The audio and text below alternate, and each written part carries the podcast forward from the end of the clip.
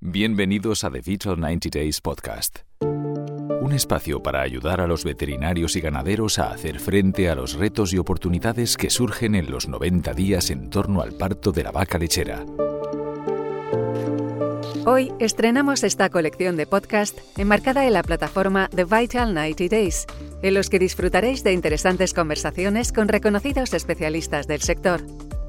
En este primer podcast hablaremos sobre salud metabólica y control lechero en una entrevista entre nuestro técnico mundial de rumiantes, Juan Cainzos, y el doctor Ramiro Fouz. Toda la vida profesional de Ramiro ha estado dedicada al ganado vacuno de leche, desde su labor a pie de granja como veterinario clínico, pasando por la dirección técnica de Africor Lugo, hasta su actual puesto como profesor del área de producción animal de la Universidad de Santiago de Compostela.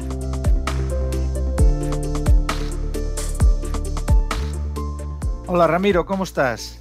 Muchas gracias por participar en, esta serie de podcast con nosotros, por inaugurar, de hecho, este, este canal de podcast. Hola Juan, nada, encantado de colaborar con vosotros, agradecer que, contéis conmigo, gracias a ti, a Elanco, por poder participar en, en esta sesión.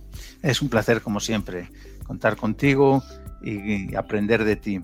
Hoy nos gustaría saber un poco más sobre tu punto de vista en cuanto a la salud metabólica de las vacas. Cuéntanos, ¿cuáles crees que son los principales desafíos sobre la salud metabólica en vacas de leche? Bien, bueno, tras el parto, la, vaca se ve sometida a un cambio muy brusco en, su metabolismo. Se da un cambio hormonal muy drástico y que es necesario para que se desencadene el parto y se inicie la lactación. Eh, por otro lado, la vaca tiene que doblar el consumo de materia seca y debe adaptar el, rumen a grandes cantidades de concentrado. A, la vez, la, demanda de energía y de calcio se multiplica, siendo insuficiente lo que ingiere a través del alimento, por lo que debe activar rutas metabólicas que no estaba utilizando o, o que estaban ralentizadas durante el periodo de secado. Sin duda es un momento crítico para la vaca y cualquier desajuste eh, conlleva un, fallo eh, metabólico, conlleva enfermar la vaca. Y es eh, la respuesta de la vaca a estos desafíos lo que va a determinar ese, ese posible fallo metabólico. Hay que tener en cuenta que aproximadamente un tercio de las vacas de alta producción se les diagnostica una patología con, con carácter clínico en las tres primeras semanas tras el parto. Eh, por lo que estamos a hablar de un problema de, mucha relevancia. Y, en tu opinión, ¿con qué herramientas contamos en el control lechero para evaluar la salud metabólica? ¿Cómo podemos usar la información que nos llega a través de los reportes mensuales para ayudar a entender mejor el desafío que están sufriendo nuestros animales? Sí, bueno, el control lechero eh, proporciona información que permite monitorizar el, rebaño a través de distintos indicadores podemos comentar alguno de ellos. Por ejemplo, la desviación de la producción de leche de la vaca en relación a la producción de leche esperada, de lo que esperamos que produzca ese animal. Si comparamos vacas de igual número de parto y del mismo eh, número de días en lactación, si tiene una producción por debajo de lo esperado, nos puede indicar una patología. Eh, los niveles de grasa y proteína de la leche también son consecuencia, el hecho de que sean consecuencia directa de la síntesis de, los ácidos grasos volátiles producidos en el rumen. Entonces, eh, su desviación respecto de lo esperado también nos indica alteraciones metabólicas. Es especialmente importante eh, lo que se conoce como el ratio grasa-proteína, que nos orienta a una posible cetosis. Si el ratio es inferior a 0,9 y si este supera el valor de 1,5 podríamos estar hablando de una acidosis. Eh, también disponemos de los valores de BHB, que es el beta hidroxibutirato, que se analiza en, el primer control eh, tras el parto. Y es un indicador con una, más con una especificidad y una sensibilidad alta de la presencia de cetosis. Y bueno, a mayores, y algo que, que considero muy importante, eh, es un indicador indirecto del esfuerzo al que se ve sometido el hígado para metabolizar toda la grasa que está movilizando el, animal. Si los niveles de BHD en leche son altos, por encima de 0,10 eh, milimoles por litro, nos indican que ese hígado está estresado. Eh, Mm, también podemos comentar eh, otro indicador como es la urea. Los, niveles altos de urea también eh, nos, referencian sobre el esfuerzo metabólico al que está sometido el, hígado, tiene que detoxicar grandes cantidades de amoníaco, lo que a su vez tiene un, gasto energético muy elevado. Y eso, aparte de forzar el hígado, repercute en incrementar el balance energético negativo. Eh, también es eh, posible disponer de los valores de ácidos grasos en leche, en función de su longitud de cadena y de grado de saturación, nos da referencia del grado de movilización de, grasa corporal. Y eso nos va a permitir también ponderar el, el balance energético negativo al que está sometido la vaca. Incluso podríamos utilizar el recuento de células somáticas como referencia de la salud metabólica la medida que la falta de energía y el estrés al que se somete el hígado condicionan la respuesta inmunitaria y eso repercute en un mayor riesgo de, infecciones intramamarias. Todos estos parámetros están a disposición del ganadero en control lechero y combinando la información que proporciona cada uno de ellos se consigue una evaluación bastante precisa de la salud metabólica de la vaca y principalmente del rebaño en su conjunto. Veo que Control Lechero nos ofrece una buena batería de herramientas para ayudar a entender y a diagnosticar el impacto de ese balance energético negativo y cetosis en el rebaño. Sin embargo, antes de seguir la conversación, me gustaría eh, empezar con la pregunta del millón de dólares y es eh, cómo se diagnostica, cómo se define la cetosis, cómo, eh, bajo tu punto de vista, debemos definir y entender la, la cetosis, porque en los últimos años hemos visto eh, distintas definiciones e interpretaciones de cetosis clínica, subclínica, hipercetonemia. Eh, ¿cómo, sería tu definición? ¿Cómo sería tu mejor aproximación a la definición de cetosis? Bueno, la cetosis es un trastorno metabólico que afecta a vacas lecheras de alta producción en las primeras semanas tras el parto y se produce al, existir una elevada demanda de glucosa y de ácidos grasos para producir leche, que sumado a la disminución del consumo de materia seca, eso va a producir un balance energético negativo. Y la vaca, para compensar esta deficiencia, moviliza grasa, que es metabolizada en el hígado. Cuando el hígado se ve sobrepasado para metabolizar la grasa, se produce una elevada cantidad de cuerpos cetónicos, cuyo principal efecto en el animal es la reducción del apetito, con la consiguiente disminución de la capacidad de ingesta, lo que agrava la falta de energía para afrontar ese arranque de lactación. En definitiva, se convierte en un círculo vicioso para, para la vaca. Durante el periodo de transición se requiere un complejo mecanismo de adaptación metabólica por parte de la vaca, a consecuencia de ese balance energético negativo. Lo que produce es una movilización de tejidos corporales, pérdida de peso y cambios en, la condición corporal. Eh, la estimulación de esa lipomovilización, de la movilización de grasa de sus reservas, es un efecto compensatorio de la vaca a esa carencia de precursores, precursores gluconeogénicos que necesita para obtener energía. Y cuando este efecto compensatorio se ve sobrepasado, la vaca presenta una cetosis. ¿Y, cómo ves los desafíos en el campo sobre la producción de cetosis tipo 1, tipo 2, primaria, secundaria? Eh, ¿Cuál es tu opinión sobre la nueva tendencia de hablar única y exclusivamente de hipercetonemia? Bien, personalmente creo que es importante identificar qué, tipo de cetosis tenemos, porque esta categorización de, la cetosis nos lleva, eh, nos va a ayudar a ver de dónde viene el problema, que es el primer paso para poder resolverlo, y también nos permite intuir la efectividad de los tratamientos que podamos implementar, aplicar para contrarrestar esa, patología. Eh, si partimos que tras el parto, cuando se da una elevada movilización de la grasa corporal, se puede ver superada la capacidad del hígado para metabolizarla. Y esto puede darse bien por la falta de oxalacetato como consecuencia de la falta de energía o bien porque el hígado tiene reducida su capacidad, no es eficiente por estar infiltrado de grasa, lo que se conoce como hígado graso. Así, la cetosis eh, que denominamos tipo 1 suele deberse a la falta de energía en la dieta o bien que la vaca pues, no come lo necesario a veces problemas de manejo por no existir suficiente espacio en el, comedero.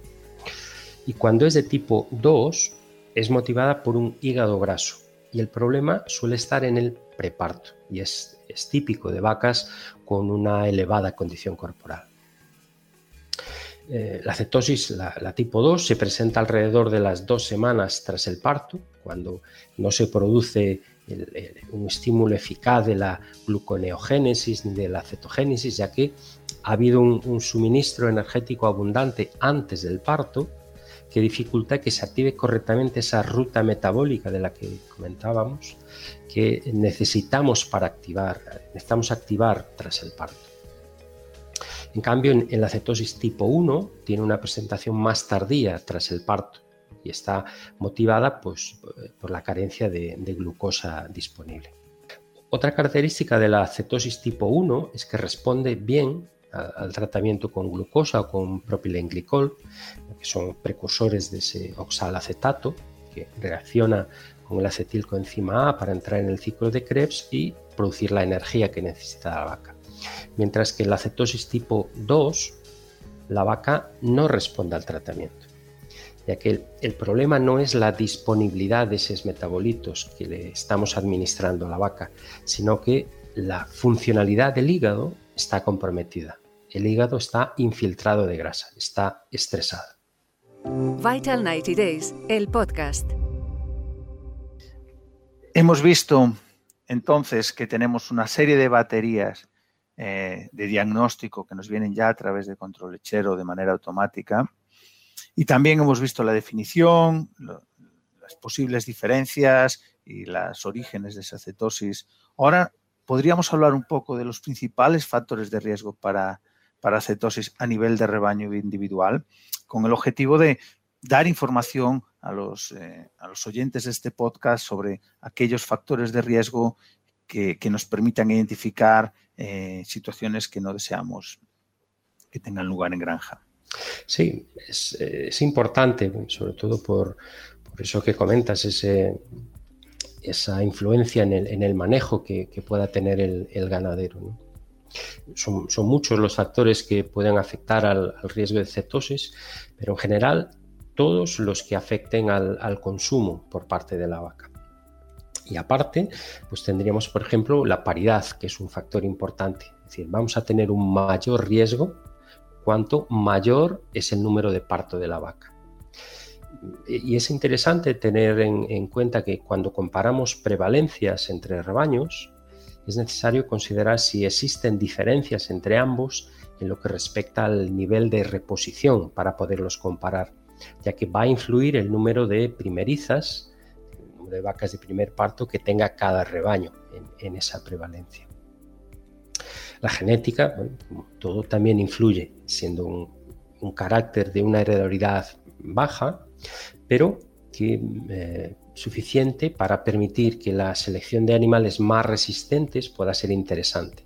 Y sobre todo si realizamos eh, pruebas genómicas, que son eh, las apropiadas para estimar caracteres de baja heredabilidad, para estimar el valor genético de, caracteres de baja heredabilidad. Y en este sentido, incluso se aprecia que las vacas con un historial eh, previo de cetosis tienen más probabilidades de, desarrollar la enfermedad en el siguiente parto. Aunque bueno, este efecto también puede estar eh, relacionado en cierta medida con la condición corporal. También se observa como un, periodo de secado prolongado, por encima de dos meses, de 60 días, supone un factor de riesgo importante, en la medida que incrementa la posibilidad de que la vaca padezca hígado graso y una elevada condición corporal. Siendo la, condición corporal de la vaca en el momento del parto un factor determinante en la incidencia de cetosis, cuando supera eh, los cuatro puntos de, condición corporal en una escala de 5. Y no solo hay que tener en cuenta la condición corporal en el momento del parto, sino también los cambios de condición corporal durante el periodo de secado. La vaca no debería variar su condición corporal durante este, este periodo. Eh, los factores de riesgo que comentamos es, muy importante tenerlos en cuenta ya que nos van a orientar sobre un posible problema tras el parto. En ese sentido, si cuando somos conscientes de la existencia de fallos en el manejo, debemos prevenir. Prevenir es la mejor herramienta para ayudar a la vaca en su transición, desde el preparto al posparto. De hecho, de igual forma que, aportamos calcio de forma sistemática a las vacas adultas tras el parto, el alto riesgo de hipocalcemia, deberíamos aplicar tratamientos preventivos para la cetosis en vacas adultas, en vacas con elevada condición corporal o en vacas con una duración del secado superior a, dos meses o cuando la vaca tiene antecedentes de cetosis en partos anteriores. Ahora, Ramiro, todos somos conocedores en el sector del, impacto que tiene la cetosis en nuestros rebaños, pero vamos a imaginar que el oyente de, este primer podcast, eh, de la serie de podcast de The Vital 90 Days, es una persona ajena al sector y nos está escuchando hablar de una patología como la cetosis en vacuno de leche. ¿Cómo le explicaríamos a esa persona cuáles son las principales consecuencias de esta enfermedad metabólica en los rebaños lecheros? Sí, bueno, lo, más evidente para el ganadero va a ser la pérdida de producción. Pero si tenemos en cuenta que el, eh, BHB, el beta hidroxibutirato, es un indicador de cómo la vaca está afrontando ese balance energético negativo y que esos valores altos de, de BHB correlacionan con un hígado estresado, la consecuencia es que va a haber una deficiente respuesta inmune ya que el hígado es una pieza clave del sistema inmunitario y es justo en, el momento en el que la vaca tiene los mayores desafíos. inicia una lactación, se abre de nuevo el esfínter del pezón en cada ordeño y expone la vaca a, contraer infecciones mamarias.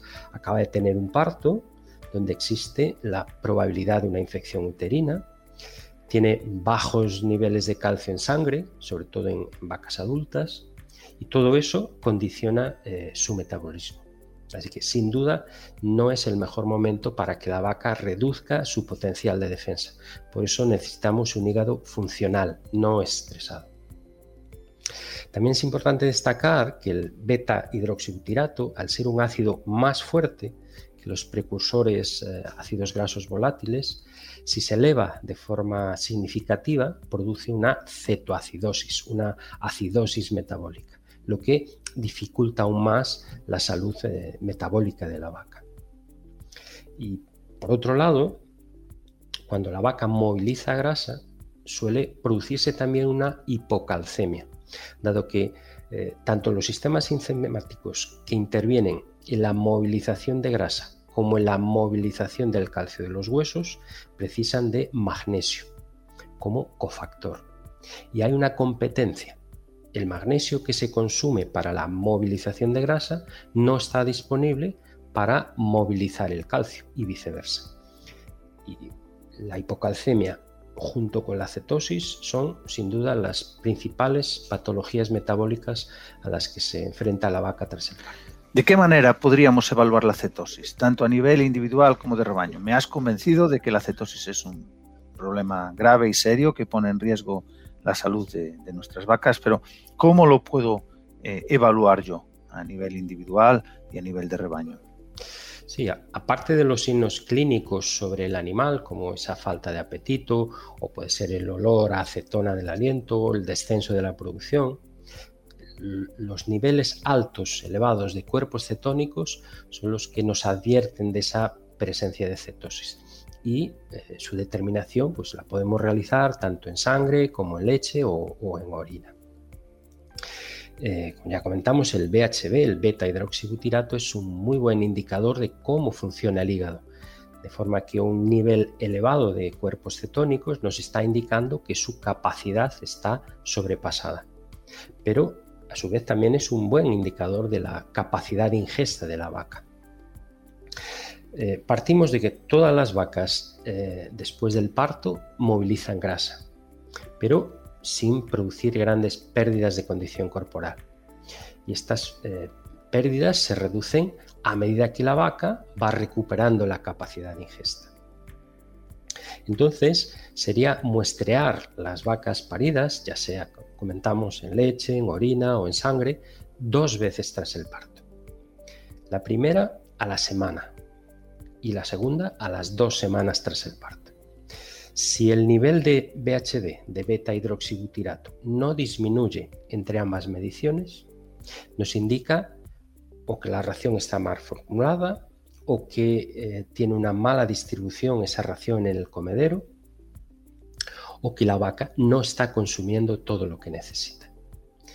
la cetosis está muy relacionada con el consumo de materia seca, por lo que si la vaca en las dos eh, primeras semanas no recupera el consumo y reduce la movilización de grasa, la vaca va a entrar en cetosis. Y en ese sentido, a través del control lechero, el análisis de BHB puede ser un, buen indicador de la prevalencia de cetosis en, el rebaño, sobre todo en, muestreos de vacas con menos de 25 días en, leche. Vital 90 Days. Síguenos en nuestras redes. Sabemos que muchas eh, asociaciones de control lechero han estado proporcionando información en los últimos años a los a los asociados en cuanto a la prevalencia de cetosis. Eh, ¿Qué información nos han aportado hasta ahora ya estas asociaciones? Sí, bueno, como ya comentamos, eh, son muchos los indicadores que proporciona el control lechero para monitorizar la, salud metabólica de la vaca. En cierta medida, el control lechero actúa como una auditoría mensual del manejo que se está implementando a través de, esa monitorización de, los indicadores de los distintos procesos de producción de leche, tanto la alimentación como la salud de la ubre, la reproducción, la recría, lo que es una ayuda muy importante para el ganadero. Sin embargo, eh, sabemos que la información que ha sido aportada en los, últimos años por control lechero, eh, específicamente en cuanto a la salud metabólica y control de cetosis, ha sido desafiada por diferentes razones por parte del mercado. Y una de ellas es el hecho de que nos está reportando la prevalencia aparente en un día específico, que muchas veces es más allá de lo recomendado, por el motivo de que nos podemos encontrar vacas con distintos días en leche a primer control lechero, pero no nos está reportando la incidencia real en granja de cetosis. Entonces, ¿cómo debemos interpretar? ¿Cómo debemos usar la información para hacer un buen uso de, esos datos. en mi opinión, creo que los, los valores de BHB, de beta, hidroxibutirato, como un indicador de, cetosis que se reportan a través del control lechero deben servir para monitorizar el rebaño y no tanto para detectar animales enfermos. El muestreo sistemático que aporta el control lechero mensual le permite al ganadero ver la evolución del, manejo que está haciendo de sus vacas en relación al balance energético negativo que, comentábamos. También le permite ver cómo influyen determinadas pautas de manejo, como cambios en la alimentación, agrupamiento de partos o, un determinado manejo del secado. Le permite ver cómo su manejo influye en la salud posparto de sus vacas en su conjunto. Además, el, hecho de tener registro todos los meses, medidos en igualdad de condiciones para todas sus vacas, le permite al ganadero hacer un seguimiento en el tiempo y también compararse con otras ganaderías que miden los distintos indicadores de la misma forma, como por ejemplo el BHB, medido en leche y analizado por espectroscopía infrarroja y al compararse puede detectar posibles opciones de mejora. Muchas gracias Ramiro por el tiempo que nos has dedicado hoy. Ha sido un placer escucharte. Eh, quedan muchas preguntas en el tintero. Sin duda eh, las guardaremos para una segunda edición de Conversaciones con Ramiro Foz, pero de momento muchas gracias por toda la información que nos, que nos has aportado. Gracias a vosotros nuevamente por, contar conmigo y es un placer eh, trabajar con el ANCO.